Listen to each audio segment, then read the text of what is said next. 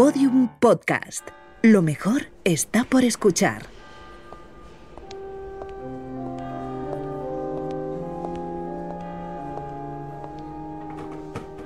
Ave María Purísima. Padre, me confieso, me confieso que he mentido y mucho. Bueno, no sé cómo suenan esas frases, esas frases que formaban parte de una manera de, ser niña y niños. Las niñas y los niños nos, confesábamos habitualmente por mentir, ¿no? Y la verdad es que mm, las penitencias, las penas que nos ponían los sacerdotes que nos confesaban, pues era rezar, rezar Ave Marías y Padre Nuestros. Y bueno, si el sacerdote consideraba que aquello era un poco más serio, pues era un rosario, rezar un rosario. Yo no sé si ahora los jóvenes saben lo que es un rosario, ¿no? Pero al fin y al cabo era una enumeración, una repetición de, muchísimas, de muchas Ave Marías, ¿no?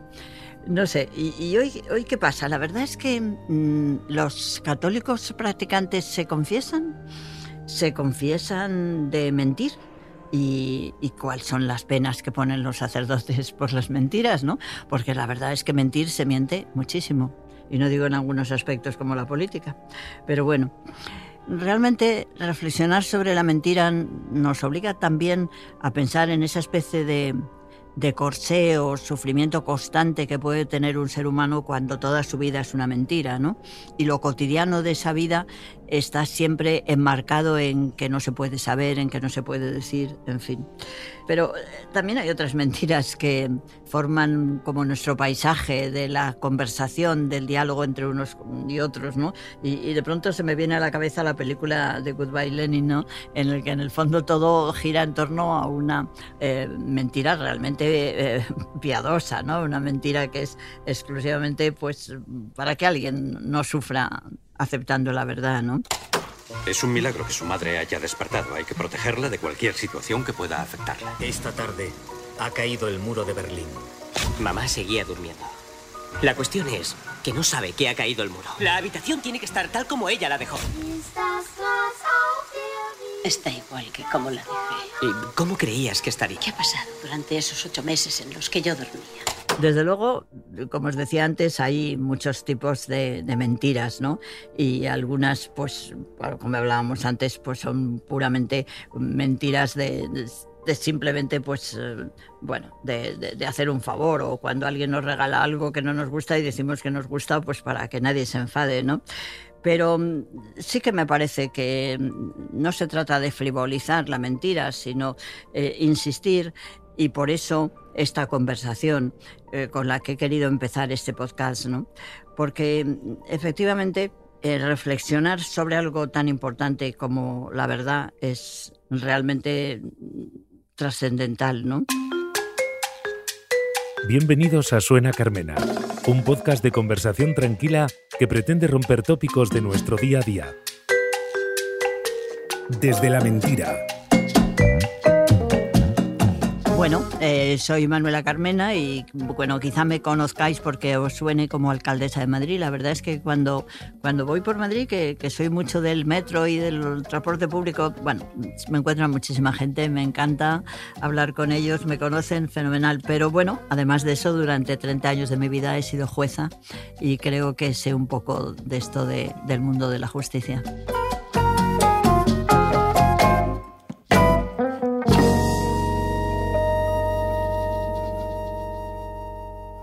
Para no dañarme sueles contarme mentiras piadosas. Y para no dañarte, finjo que me las creo.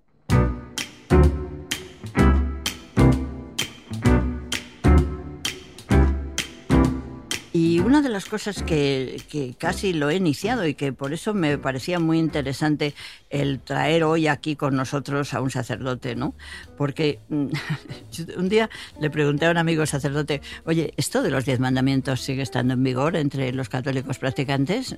Y me dijo, ¿qué cosa dices, Manuela? Pues claro. Y digo, hombre, pues es que la verdad no se nota, ¿no? Porque yo estoy harta en mi vida política de estar viendo que personas que se dicen muy practicantes y que no dejan de ir a comulgar cada vez que hay un acto religioso, que mienten y mienten muchísimo, ¿no? Y por eso, pues, pues me, me, apetece muchísimo eh, saber realmente qué es lo que piensa un sacerdote respecto a la mentira, ¿no?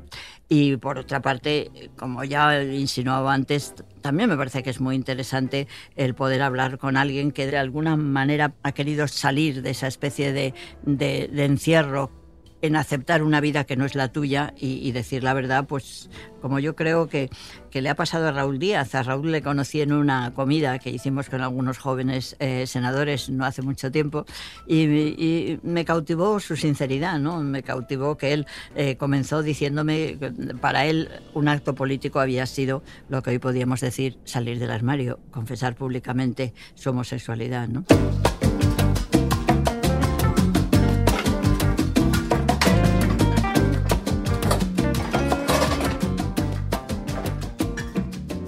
Y en este ambiente tan majo que tenemos, pues, pues hay que preparar algo, algo, algo divertido, algo que sea una, una receta, algo que nos ayude a pensar que mm, una buena manera de todas las conversaciones es eh, preparar un, plato, preparar un guiso. Y, se me ha ocurrido pensar que en los guisos también hay mucha mentira y hay algunos em, ingredientes de todas las recetas que los podríamos llamar los ingredientes un poquito mentirosos, o por lo menos los ingredientes encubridores, ¿no? Y os voy a presentar la sal.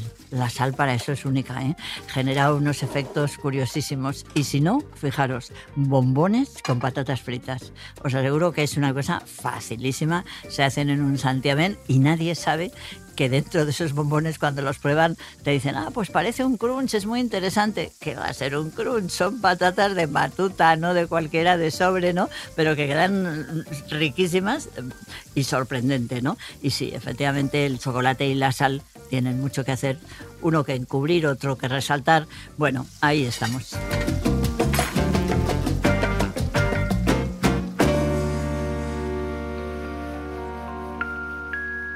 Bueno, tenemos con nosotros a Fernando, que es un sacerdote claretiano que he tenido la suerte de conocernos. La verdad es que Fernando y yo nos hemos conocido porque mm, somos vecinos, vecinos de la misma calle y, mm, a, mí cada vez me gusta más trabajar el tema de los vecinos, ¿no? De, de, no perder la ocasión que tenemos de conocer a los que vivimos cerca, vivimos en la misma calle y efectivamente pues eh, con Fernando yo creo que hemos hecho una relación muy interesante, ¿no? Y, le he pedido que participara en esta conversación, ¿no? Y lo primero que le quiero preguntar es, eh, Fernando, yo sé que tú haces muchas cosas em, de carácter social, pero además de eso tú confiesas. Sí, habitualmente. yo te digo que, por supuesto, sé que hay el secreto de la confesión y jamás se me ocurriría pedirte eh, nada en ese sentido, ¿no? Eh, simplemente desde el punto de vista sociológico, sí me interesaría saber si la mentira es uno de los pecados habituales que que te confiesan las personas que acuden a tu confesionario. Pues sí, la verdad es que sí. Se sigue confesando la gente de que ha mentido, sobre todo cuando tiene la mala conciencia de que esa mentira le ha podido hacer daño a alguien. Y, como confesor, ¿qué les pides para que, para que su pecado sea perdonado? Y sobre todo, una cosa que siempre pensamos en eso de las penas, para que no lo vuelvan a hacer, ¿no? Ya, bueno. Eh, una cosa, cuando en la introducción decías antes ¿no? que te llamaba la atención que muchos católicos que fueran eh, pecadores, ¿verdad? Yo, yo te diría que el ser católico no te exime de ser pecador, como cualquiera de las personas, ¿no? Es decir, las personas eh, actuamos bien o mal independientemente de, que, de nuestra fe, ¿no? Otra cosa es que una fe y una religión nos pueda ayudar a, vivir y a ser mejores, podríamos decir así, sencillamente, ¿no? Entonces, bueno, pues eh, la gente se sigue confesando porque eh, miente y porque siente, como te digo, muchas veces que esa mentira le ha podido hacer daño a alguien. ¿no? Y entonces, bueno, pues eh, cuando hablamos de, de, la confesión, del pecado, del sentimiento de culpa, todas esas cosas que es un mundo muy amplio que habría hoy que entenderlo de una manera un poco diferente a, a como quizá se entendió antaño. Yo diría que, bueno, tú dices a ver qué, eh, qué penas se ponen para...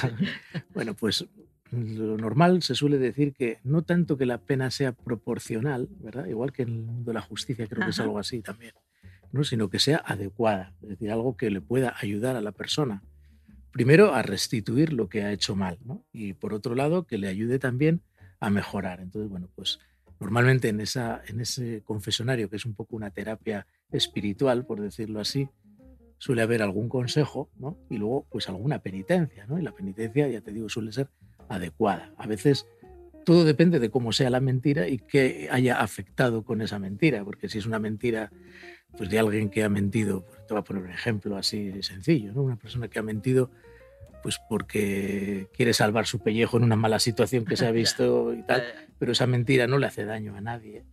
Bueno, pues esa pena o esa penitencia no es lo mismo que si una persona ha mentido y esa mentira ha tenido una consecuencia que le ha hecho daño a alguien.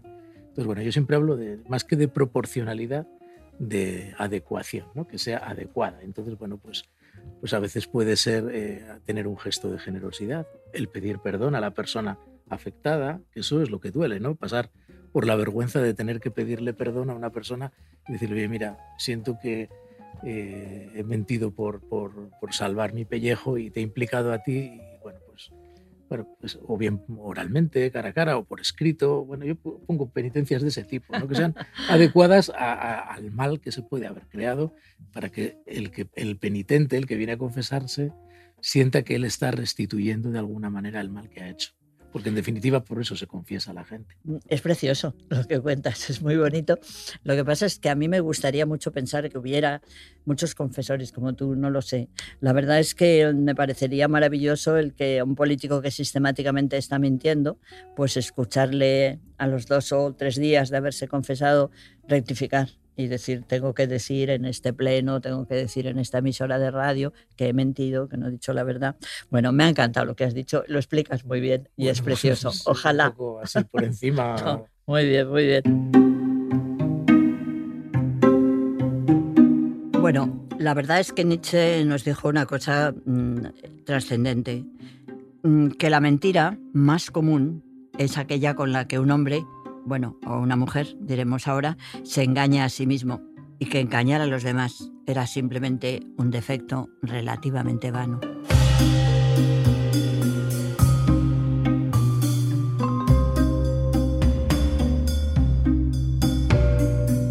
Ya os lo he dicho un poco antes, ¿no? Pero la suerte es que tenemos ahora con nosotros a Raúl Díaz, que es senador, joven senador, sin duda, por el Partido Socialista y Natural de La Rioja. Y, bueno, lo particular de él fue que como político él quiso confesar su homosexualidad, es decir, quiso abrir su verdad, su verdad de vida, ¿no?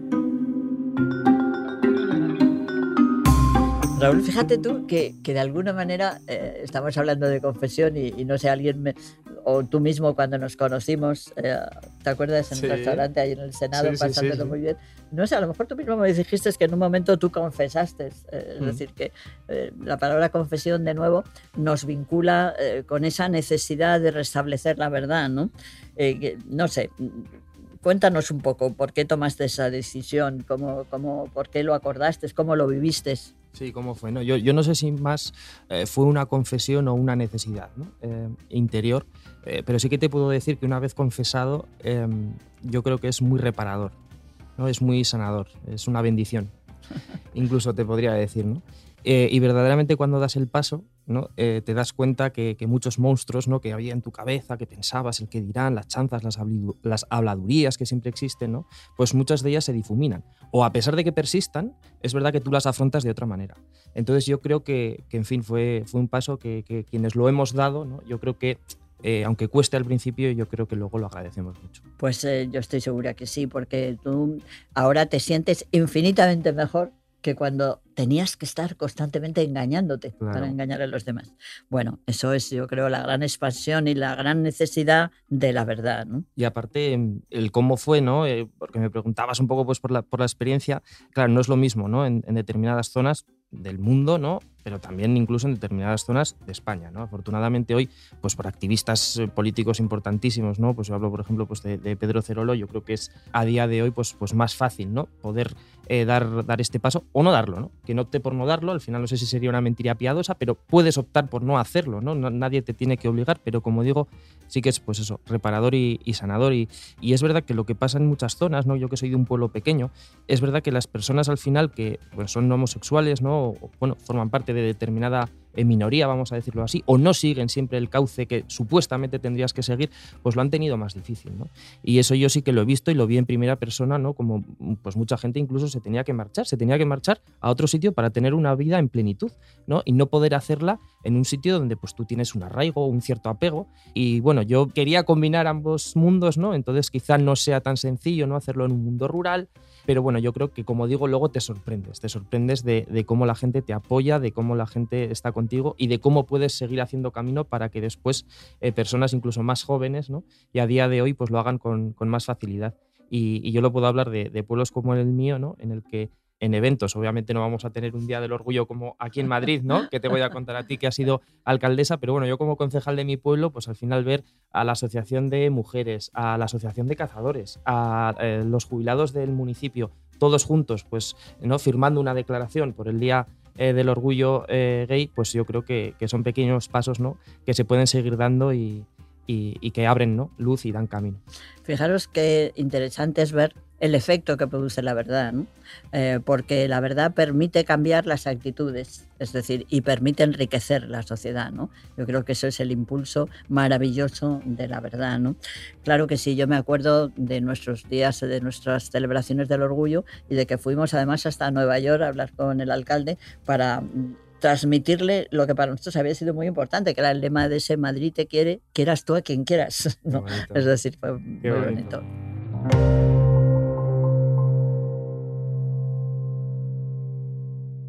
De vez en cuando hay que hacer una pausa, contemplarse a sí mismo, sin la fruición cotidiana, examinar el pasado, rubro por rubro, etapa por etapa, baldosa por baldosa, y no llorarse las mentiras, sino cantarse las verdades.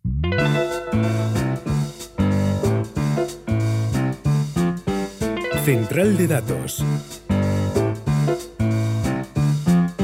Bueno, a lo largo de la conversación Em, queremos conectar con nuestra central de datos. ¿no? Lo hemos llamado así porque nos parece que es muy interesante cuando se habla de algo tan trascendente como la mentira, intentar mm, relacionar lo que decimos y lo que pensamos con datos. Así que, Oriol, mm, tú eres nuestro hombre Big Data. Un saludo a todos pues sí, tengo algunos datos, tengo especialmente una curiosidad, tengo una realidad y una pregunta final. Empezamos por la curiosidad, si os parece. Resulta que hay una película mítica para todos, que es una vinculada con la mentira, es Pinocho. Seguro que todos de alguna forma u otra sabemos la historia, hemos visto la película o nos la han contado. Pero lo curioso es que el efecto Pinocho existe. Cuando una persona miente, resulta que cambia la temperatura de su nariz. Esto lo ha confirmado la Universidad de Granada en una investigación basada en la técnica de la termografía. No sé qué te parece, Manuela. Pues nada, que no me lo creo, la verdad, porque aunque la Universidad de Granada hayan hecho ese trabajo, yo os tengo que contar que como jueza, una de mis experiencias más importantes es escuchar mentiras, eh, porque yo creo que la sociedad no lo sabe muy bien, ¿no?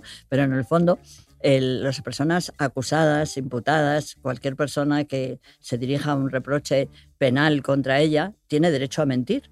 Cuando se dice esto, muchos jueces dicen, no digas eso, lo que tienen derecho es a no decir la verdad. Y yo digo, no decir la verdad no es lo mismo que mentir. Entonces, bueno, es muy parecido.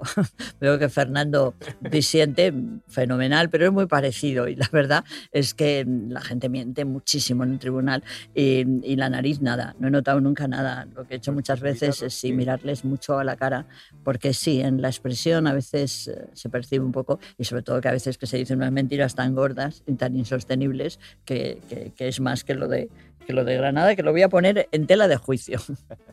Fernando, ¿qué opina del estudio de la Universidad de Granada? Que me resulta curioso, la verdad. Supongo que si es un estudio científico tendrá base científica y será cierto, ¿no? Pero no sé, me resulta un poco Curioso, la verdad. Hombre, la verdad que es curiosísimo. Si fuera así, pues fíjate, un termómetro en la nariz a todo el mundo. Bien no está a declarar termómetro al canto en la nariz, ¿no? No sé. Yo también te digo, me fijaría más de, un estudio empírico de la Universidad de, Granada que de estos polígrafos que salen así por algunos, por algunos platos. ¿eh? de todas maneras, no creo que sería una única fuente determinante de la verdad. Pero puede ser lo que dices tú, que a veces en la expresión del rostro también se nos nota, o cuando nos ruborizamos. A veces no siempre es porque uno miente, o sino a veces porque siente como presión, o, bueno, puede haber muchas razones por las cuales uno Sí. se ruboriza o se le enciende la nariz. o- Sí, bueno, hay que decir sí, a veces el, el balbuceo, que a veces Sí. puede producirse. Bueno, nada, muy bien, pues nada, Oriol, ahora vamos a la realidad. Vamos a la realidad, hemos hablado de la mentira y la confesión y como todo constructo social, pues la forma de encararla también cambia por generaciones. Por ejemplo, la gente joven utiliza especialmente las redes sociales, yo diría que como confesores públicos. Especialmente Instagram es el ejemplo de, que cualquier usuario es guionista de su propia vida y en Instagram pues lo que muestras ah, no es tu propia autenticidad, sino lo que quieres ser. ¿no? La conclusión sería como que Instagram es, es un mundo de cartón piedra y si no, escúchate a esta chica contando cómo modifica su propia foto de perfil en Instagram. y ahora me meto aquí y me hago una foto a mí misma. Entonces ahora venimos, por ejemplo, y yo me quiero perfilar la nariz. Ahora me quiero hacer eh, la cara más delgada. Ahí.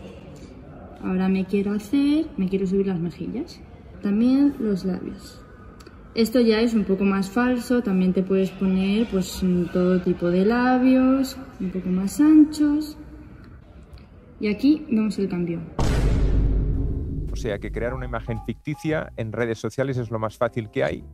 Y no sé si en política también pasa esto, Raúl. Pues yo creo que ocurre en casi todas las facetas y profesiones de, de la vida, ¿no? Es verdad que, que yo creo que, precisamente no en profesiones que tienen que ver mucho pues, con el contacto humano, ¿no? Pues al final, en fin, se generan determinadas sinergias, ¿no? Que a veces te, que te llevan, ¿no? Pues, pues, pues por determinados caminos eh, que, digamos, bordeas, ¿no? Eh, una realidad eh, que, que quizá no es ¿no? La, la que aparenta. ¿no? Leí hace poco un, un fragmento de, Mar- de Marco Aurelio, no lo voy a decir eh, exactamente, ¿no? pero algo así como que decía que eh, todo lo que escuchas eh, son opiniones, ¿no? son opiniones, no son hechos, y que todo lo que ves, todo lo que miras son perspectivas, no es la verdad. Y yo creo que eh, si todos ¿no? aplicáramos lo que nos enseñaron ¿no? en la retórica latina, pues, pues nos iría a todos bastante mejor, sobre todo, pues como digo, en determinados oficios o profesiones, sobre todo en los que estamos haciendo una representación popular. ¿no? Yo creo que es lo más merecido. Sí, a mí me parece que, mm, claro que sí, que hay muchas verdades y mucha manera de percibir la realidad, ¿no? Pero mm, yo creo que lo que muchas veces pedimos a los políticos es que mm, la percepción de la realidad eh, no resulte, digamos, de una manera grosera eh, contra los datos precisamente de esa realidad. ¿no? Lo que pedimos es ese respeto, ¿no? porque tú muy bien decías, ¿no? una cosa es eh, cómo, cómo percibes la realidad, ¿no? pero es que hay algo tan evidente como si decimos, hoy es de día. Es de día, no es de noche, ¿no? Hay- no hay percepción ninguna que quepa, ¿no? A eso me, me refería, ¿no? Sí, a Eh, veces igual también está, yo diría también en la intencionalidad, ¿no? Porque la mentira siempre tiene ese matiz que eh, para que una cosa sea mentira realmente es porque alguien tiene la intención de mentir, Sí. aún sabiendo la verdad.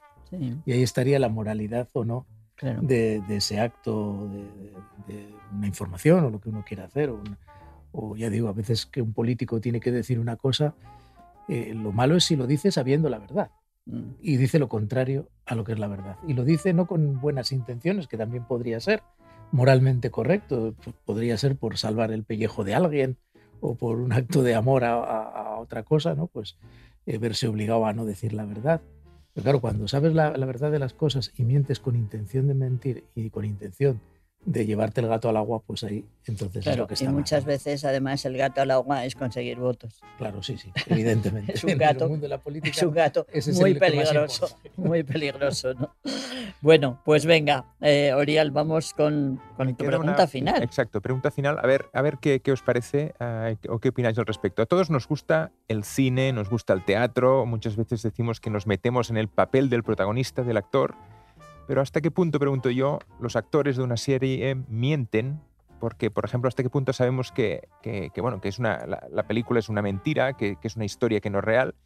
pero convivimos con ella, nos regocijamos en ella, disfrutamos de, ella, de, la mentira que se construye alrededor de un teatro, de, un- una película, de una serie. ¿Qué, qué opináis al respecto? Bueno, yo creo que no es mentira, ¿no? Es decir, que mm, precisamente la ficción eh, tiene algo que a lo largo de la humanidad ha tenido un éxito extraordinario, que es narrar episodios que se han imaginado pero que esa imaginación surge de la vida misma, ¿no? Y es narrar cosas que no han pasado pero que pudieran haber pasado y en la que obligan a que haya una identificación de los protagonistas de esa ficción que se nos cuenta, ¿no? Y yo creo que eso a todos nos distrae, nos hace pensar, nos hace reflexionar, pero nunca eh, podemos identificar eso con la mentira. No sé lo que pensaréis, Fernando, ¿tú qué piensas? Pues lo mismo que, bueno, a veces son ficciones que, que reflejan arquetipos que hay en la sociedad, ¿no? Y entonces, bueno, pues nos recrean también y nos hacen identificarnos con los protagonistas y bueno, pues también nos ayudan y es pedagogía, ¿no? A veces también esas ficciones nos ayudan también a, a, pensar sobre la vida, a reflexionar. Yo creo que el cine y el arte en general reflejan la vida y ayudan al bien y a la verdad, ¿no? Entonces, bueno, yo creo que antiguamente se decía, ¿no? Que los espectáculos, los teatros, los cines, estoy hablándote del siglo XVIII, XIX, ¿no?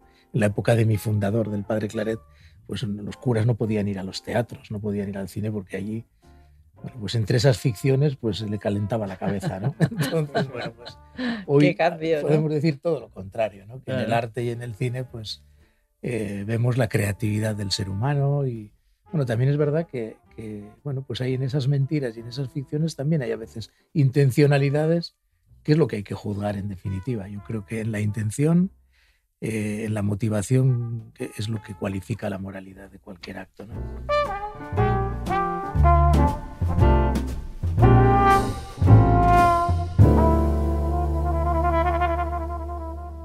Una mentira en dos palabras. No puedo. Le advierto que está entrando en terreno peligroso. Ya he estado en terreno peligroso. Todos lo estamos ahora. Por nuestros secretos y mentiras. Y eso es lo que nos define. Cuando la verdad ofende a nosotros, mentimos y mentimos hasta que olvidamos que la verdad sigue ahí. Y aún así, sigue ahí. Cada mentira que decimos supone una deuda a la verdad. Tarde o temprano, esa deuda se paga.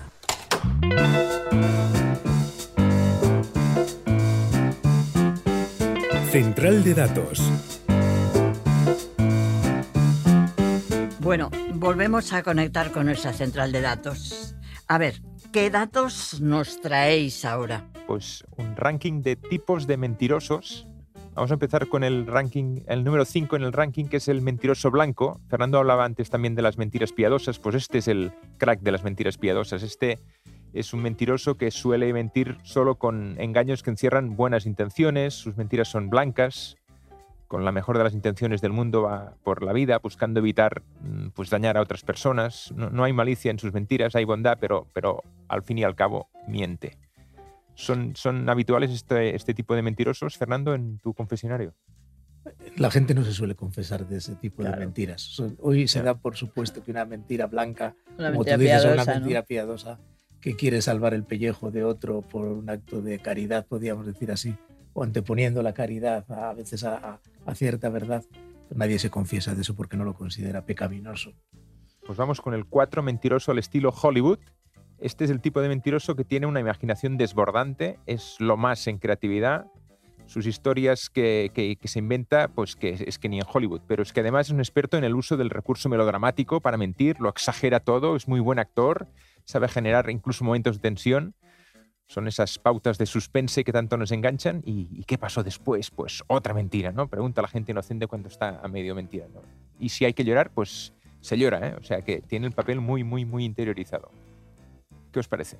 Bueno, no sé, yo creo que es Em, es un tipo de mentiroso que puede tener mucha trascendencia, digamos, de riesgo, ¿no? Porque hay veces que eso está un poco relacionado a una cierta psicopatía, ¿no? Que es eh, la capacidad eh, de, digamos, de entusiasmar, de seducir y detrás lo que hay es puede haber de verdad una intención depredadora, ¿no? Yo creo que, que pueden ser unos mentirosos eh, al estilo Hollywood, pero como dices tú, pero muy peligrosos, ¿no? Sí, porque además yo creo que no hay ¿no? mayor mentiroso que el que se cree su propia mentira, porque claro, ahí eh, te entras dentro, digamos, de, de, una espiral, ¿no? Que como decía Soriol, al final pues esto es como una bola de nieve y en el que una mentira tapa otra mentira y en el que ya no puedes discernir qué es lo cierto y qué no lo es. ¿no? Vamos con el 3, mentiroso desmemoriado. Yo diría que este es habitual en política. Este es peligroso, como decía también Manuela. Es aquel que tiene tendencia a usar mentiras por omisión. Su estrategia es la de ocultar información relevante o sea que directamente no está mintiendo, sino simplemente lo que hace es olvidar o casualidad partes de la verdad. Claro, es que al final ¿no? la, la realidad es muy poliédrica, ¿no? si en esa realidad poliédrica solamente estás iluminando uno de los lados, ¿no? Eh, estás ocultando los demás. Y, y, claro, es verdad, ¿no? lo comentábamos antes también, que, que igual tan grave es eh, pues precisamente ¿no? Eh, decir una, una, mentira a sabiendas que estar ocultando ¿no? la mayor parte de, la verdad. Y, y, eso sí que es verdad que yo creo que tendemos mucho a hacerlo, ¿no? sobre todo en política, de, de, enseñar nuestro lado, ¿no? el lado que nos interesa, el lado que eh, más está de acuerdo con, bueno, no sé, pues con tu ideología o con tu posicionamiento político, ¿no? y no ver lo demás. ¿no? Y yo creo que si todos hiciéramos ese eh, ejercicio de intentar ser más, eh, bueno, mm, bueno, más sinceros o simplemente intentando ver que lo que estamos mostrando no siempre va a ser la verdad, será nuestra verdad o será una verdad de parte, ¿no? pero no la verdad de conjunto, ¿no? que yo creo que sí que en política muchas veces es lo que, lo que intentamos eh, trasladar.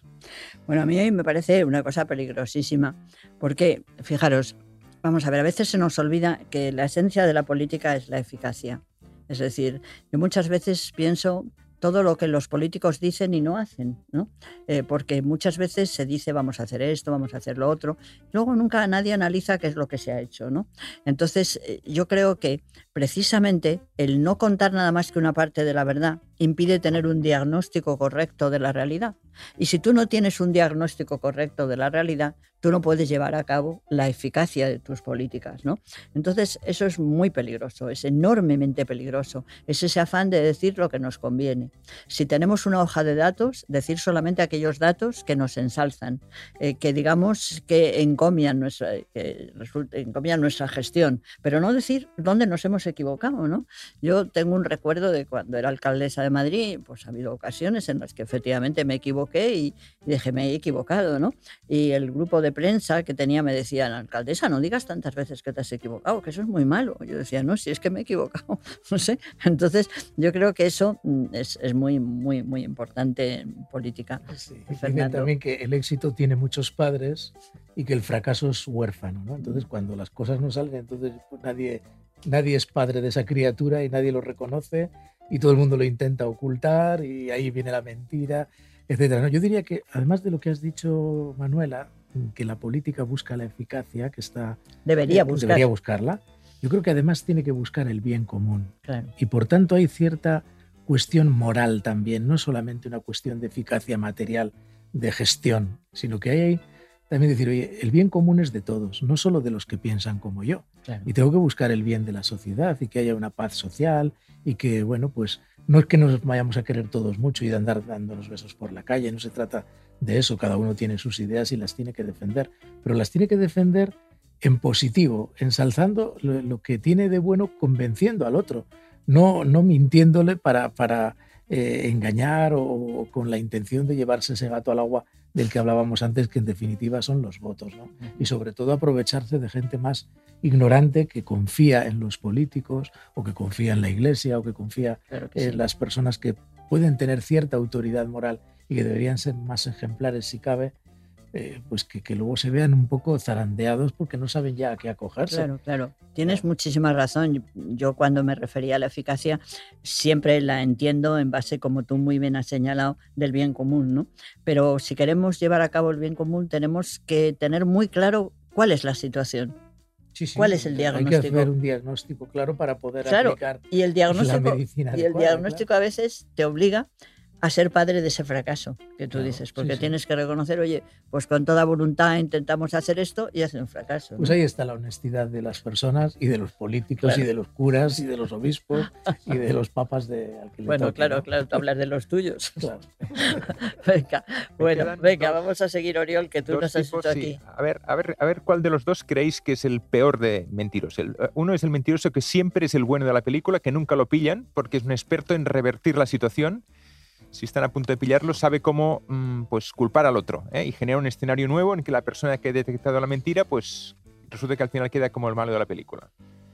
Bueno, este es uno, espera, espera, y Ah, queda el otro, el mentiroso manipulador, que es el peor de todos desde mi punto de vista, pero a ver, a ver qué pensáis. Es aquel que miente para que una persona escuche lo que quiere oír.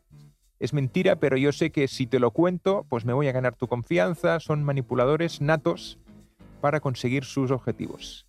¿Cuál os parece peor? ¿El mentiroso que siempre es el bueno de la película o el manipulador? Venga, empieza tú, Raúl. Es que si eres un mentiroso y el bueno de la película, la verdad es como que, que son antónimos, pero sí que es cierto, a mí me dan bastante rabia ambos, ¿eh? Me dan bastante rabia eh, ambas partes, ¿no? Yo creo que la primera casi que por envidia de decir, no, a mí me pillan en todas, siempre que... Nada, nada. Yo, yo es imposible que, que salga vivo de ahí, eh, pero sí que es cierto que, que yo creo que la otra parte, ¿no? Y tanto, antes lo que esta- estaba comentando muy bien Fernando, ¿no? Yo creo que ahí sí que tienes ese componente todo el tiempo de, eh, de no una mentira piadosa, sino al revés, dañina, ¿no? Y encima haces que esa mentira, ¿no? Eh, alumbre eh, una determinada perspectiva en otras personas, ¿no? O en otros aspectos o en otros movimientos, ¿no? Para que se desdibuje claramente, ¿no? Y que ya no solamente tú estés radiando una mentira sobre ti, tus vivencias, hechos, política, lo que fuere, ¿no? No, no. Es que estás intentando alterar la realidad para que otros no la vean tal cual es de, de- de otros aspectos, ¿no? Eso, esa parte, efectivamente, yo como tú, Oriol, sí, mira, me voy a mojar y yo creo que, que el, que el segundo, ¿no? El segun- la segunda tipología es desde luego la, la más dantesca. sí. Yo veo los, dos tan, los veo a los dos tan malos que no quiero ninguno cerca. Bueno, sí, la verdad. Yo creo que todos tenemos un poco de, de todos, ¿eh? de todos los modelos que se han hablado. Alguna vez asoman en la vida de cada uno también. Sí, ¿eh? sí, o sea sí. que también hay que ser honestos con nosotros mismos, que también Sí. nosotros somos capaces de mentir. Sí, la verdad es que mm, hay que ser autocrítico, pero bueno, yo creo que en líneas generales hay que acostumbrarse a no mentir, ¿no? Claro, claro. Vamos yo a siempre digo, ser buenos, no. ¿sabes? Yo, yo tenía una madre, madre mía, tenía unos ojos penetrantes y no te creas tú que nos dejaba mentir ni pizca, nos pillaba todas, ¿no? Nos miraba una mirada azul ahí. Las madres siempre saben Sí, lo que hay. sí, sí. No Yo sido- necesitan el experimento ese de la nariz. Nada, sí. Yo siempre he sido un poquito en eso muy exigente de la verdad. Mi amado, cuánto te quiero, dijo mi amada, y mentía. También yo mentí, te creo. Te creo, dije pensando. Así me tendrá por niño. Ella que sabe mis años. ¿Es el amor artificio? ¿De mentiras sin engaño? Labios que mienten y besan. ¿Es la mentira tan dulce? Mintamos a boca llena. Bueno, mm, ¿os ha gustado los bombones con patatas fritas? bueno, me imagino que nadie estará mintiendo en este momento y que me estaréis diciendo la verdad que os ha gustado, porque no tenéis por qué decirme que no están buenos si no fuera porque estoy segura que están muy buenos, ¿no? Hemos hablado de la mentira, de la confesión y de cómo vivir ocultando la verdad. Bueno, antes que nada, gracias, gracias por vuestros testimonios y vuestras reflexiones. Muchas gracias, Fernando, sacerdote de la Archidiócesis de Madrid, por aceptar hablar de un tema que no es fácil y que es muy interesante, además, para que nos demos cuenta qué significa hoy día la práctica de la religión católica. Y por supuesto, muchísimas gracias, eh, Raúl Díaz, eh, senador, joven senador del Partido Socialista procedente de Rioja, por, por tu verdad y por lo que tu verdad ayuda a que consideremos la política como algo más humano y más cercano. La verdad es que con Fernando y con Raúl hemos llegado al final de este primer episodio en un ambiente, faltaría más, de sinceridad y, cómo no, de empatía y ganas de aprender unos de otros. Volveremos muy pronto, os lo prometo, de verdad, ¿eh? Y que viva la verdad y muera la mentira, por favor.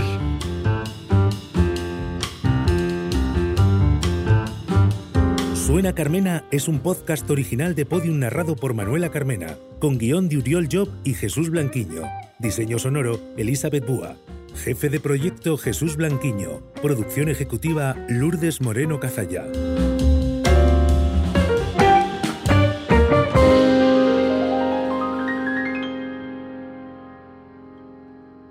Escucha todos los episodios en Podium Podcast y todos los agregadores de audio.